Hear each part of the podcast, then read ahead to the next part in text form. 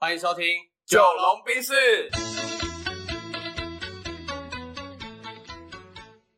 我是九零后，我是阿龙。好，那个我们刚刚太久没录了，连开头都搞错。开头搞错了。对，OK，好，那这一集有什么想要聊什么吗？呃，这期我觉得跟大家分享一下，阿龙最近去了一个蛮有趣的国度，很神奇的地方啊。然后他也瘦了很多，所以我们等一下就来聊一下所谓的这个尼泊尔之旅。嗯，究竟阿龙去尼泊尔一个礼拜，他有没有找回自己的初心，以及他看到了什么，体悟到了什么？我们可以来交流一下。哦、o k o k 好，对，呃，实际上长度大概是十五到十六天，含含飞机转机的话，哦，所以他总共是去了两周的时间。对，两周的时间这样。嗯对，然后嗯，回来之后，回来台湾之后，呃，最常被问的问一个问题之后，呃，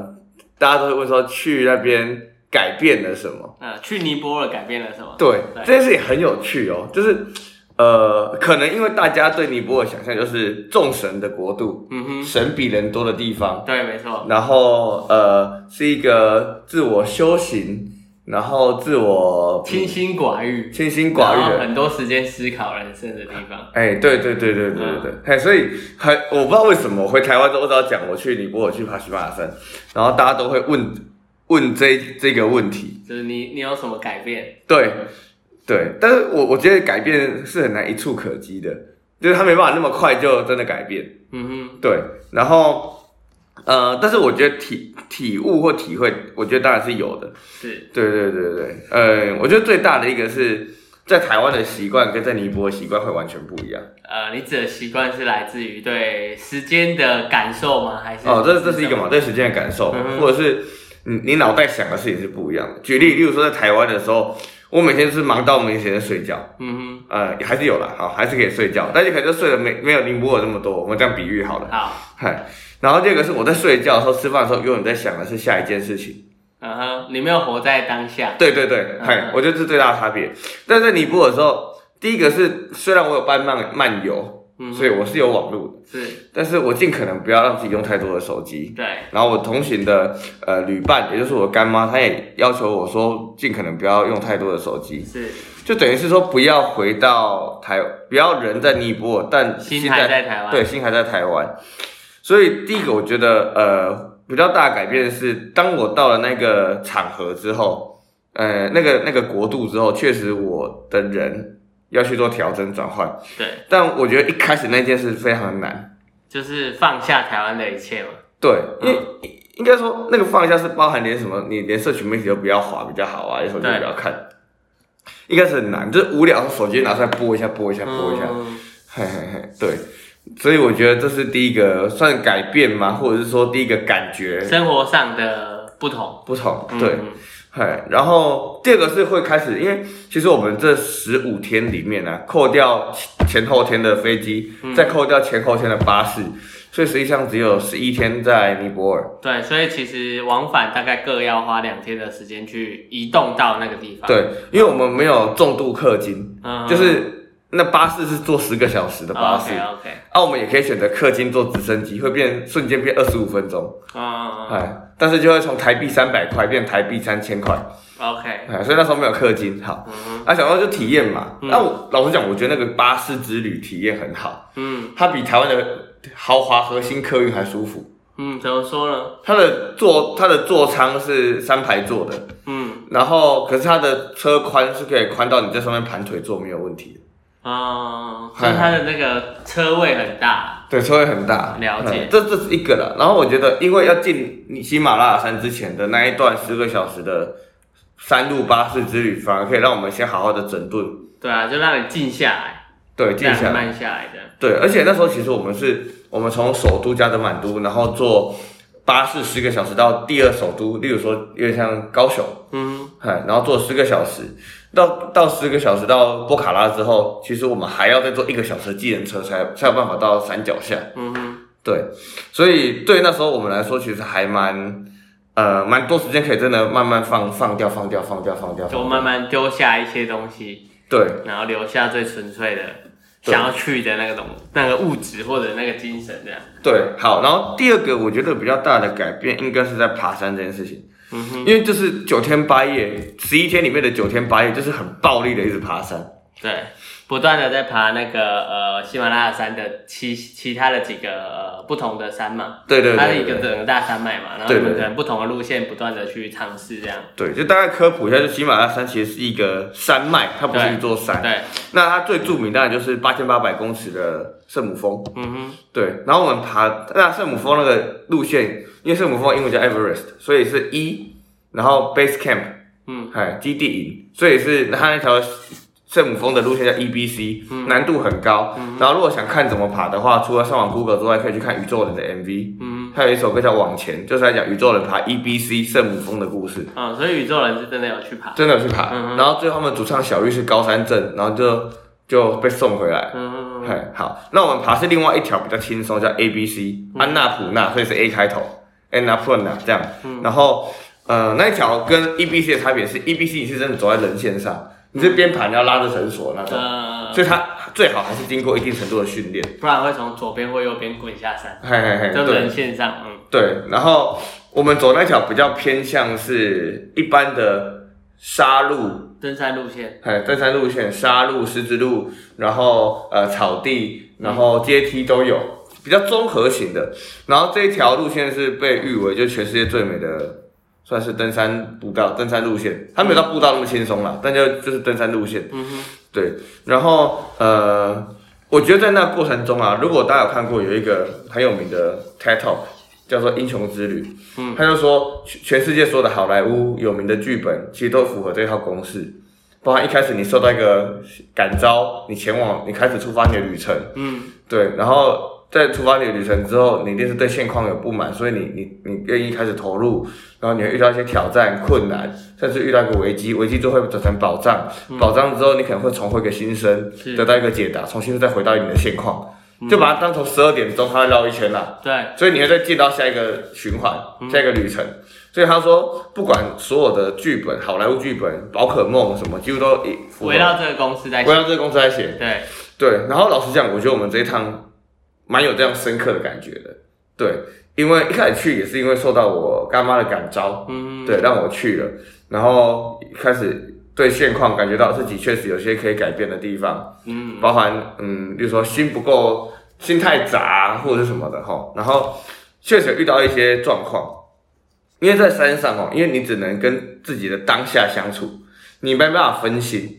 所以，当你有任何不管是内心的状态，或者是跟你的旅伴有一些小冲突的时候，其实你会那个感受会强烈很多。嗯，因为在台湾的时候，我可以靠滑 YouTube 分心，对对，大概是这样。所以像，例如说在爬山的时候，因为我我是我算爬山新手，我没登过任何的百越，对。我就直接来爬喜马拉雅我山，那时候就觉得，哎、你不是在台湾也没什么在，就一个月一次而已啊。对啊，没什么在爬山，然后直接去爬所谓的喜马拉雅山，看起来很很像蛮硬的哦。对，对，哎啊，因为我一我我觉得人有时候会克谁，嗯，就想说啊，以前的运动底子算不错，就想说试试看，应该试没试看关，哎，反正因为我们这一趟去没有一定要走到系哪里？哪里，对，反正就是能走多高算多高。嗯那我我们这条路线的基地营的终点是四千二，对，海拔四千二，我们最后走到三千二，我们就在那边休息了。嗯，嗯，对，好。然后所以像例如说在登山的时候，我的干妈会不断的指导我怎么去登山，嗯对，因为她很有经验，甚至她都走得比我快。嗯嗨，对，然后他会不断的指导。那然后就是说吃饭的时候，他也会提醒我说要吃慢一点，然后坐姿要端正。嗯对，对，因为我其实有经常性的驼背，那那个驼背会让我看起来没有精神。他就跟我说，他希望我有一些在台湾带过来习惯，可以在这边就改掉。嗯因为他说，有回来的时候，就是说我开始见到更多更大只的客户，嗯，见到更多的经理人，我总不能看起来没有精神。对，所以他确实他在他雕了蛮多我的体态跟心态。嗯对，然后在当下的时候，其实我觉得有时候人的那个抗拒会出现。对，就对那时候一直被刁，然后你会想说，为什么现在一直要挑我的这些？对，他说，可他他就说，他也希望我回台湾的时候可以重获新生，可以有一个重新的开始。是，所以确实在那个被雕的当下，会有自己的不管是自尊、坚持、骄傲或什么，会开始浮现出来。对，对，可是你知道在台湾哦，如果客户对我，假设客户弄弄就是算什么刁我或什么的，我都觉得没差，反正我要的就是你的案子对跟好订只要单务实一点，你的钱。对，对，所以我可以因为我有个目标，忽略你对我做的这个行为。但因为我跟我的旅伴、我的干妈去的时候，我其实没有，我跟她相处本来就没有目的，嗯，所以让我没有一个借口去做转移。那你就会很痛苦。对，当下那个痛苦，然后她她她她其实知道我的状态，但她就是看着我这样子，嗯因为她说我必须快速经历。对，她说你在台湾可能很多人要花三年、五年、十年才能克服自己的心，比如说心理的状态。那你十几天就要把它解对，他叫我十几天就要，所以老实讲，那十几天对我来说非常痛苦。嗯然后我印象深刻是，我在第七天我就想下山，对，就哎、因为前面两天了嘛，所以也就是说，大概在我们行程的第爬山行程大概第四天，我就有点想走了，因为我就觉得，看每天都很痛苦，因为他每天都会找一个找一件事去刁你，嗯，然后那些每事天情都给你灵魂的考验。对，然后那些事情是他也观察我很久，好，OK，然后所以他等于是在山上派任务给我改，派作业，他等于就这些东西从台湾带过去，让你在那边练完功再回来的对，感觉。因为那边我没有跟我没办法跟别人讲话，对吧？我也没有手机可以用你，没有逃避的机会啊。，对对，没有逃避的机会，所以他就逼我直球面对很多事情。嗯对，然后所以确实在中间那一段的时候还蛮难熬的，嗯，然后蛮想抗拒的，对，但是因为我又非常敬重我的这个干妈，嗯嗯哎，然后所以她基本上说什么，我就只能努力的去改变这样。嗯，对，所以我觉得那是那是一个心理的挑战吧。是，对，所以肉体上的挑战是有的哦，哎，所以一开始我跟他历经了一些，呃，波折，波就是折去到了一个陌生的国度嘛，对然后相对比较呃不是那么熟悉的地方，对，不是那么熟悉文化的地方，上的差异，各方面的文化上的差异，嗯然后旅伴的磨合，嗯然后他给我的一些挑战跟作业，对这样子，然后所以这是我觉得我们九天在山里的九天八夜的前半段，我我我在不断经历这些事情，嗯哼那当然干妈也有他自己的经历，对，好，然后在后面的时候就是完全是体力的折磨，对，就是呃，我我先讲一个我觉得很神奇的事情，对我们的行程几乎都是被雨控制着走的，嗯哼，就是当我们快走到预设的休息点的时候，就会开始下雨，然后让你们进去休息，对，然后我们吃完饭休息完差不多一个小时之后，雨会自己停，嗯，所以我们在那九天八夜里面，我们几乎没有淋到雨，然后你们的节奏等于都是让雨来控制的，对，这个是一个我觉得很悬的地方，这样。是，对，啊好，然后呃，然后后面几天可能因为也许啦，我不知道啊，冥冥之中嘛，或者什么，就是前面是心态上的的调试，调试，然后后面就完全就是把你的体力耗干。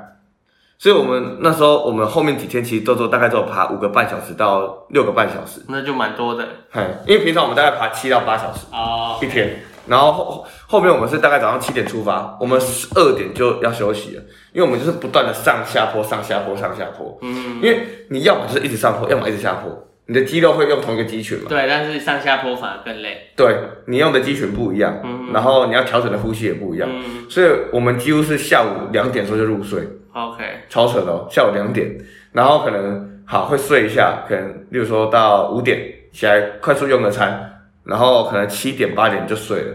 然后隔天五点就起床。再继续爬，哎，对，然后呃，每天早上起床，他就会带着我做一些，不管是冥想嗯或身体的疏通，会不管把自己身体上阻塞的地方按一按这样子。嗯，对，所以确实，我觉得在这趟旅程里面，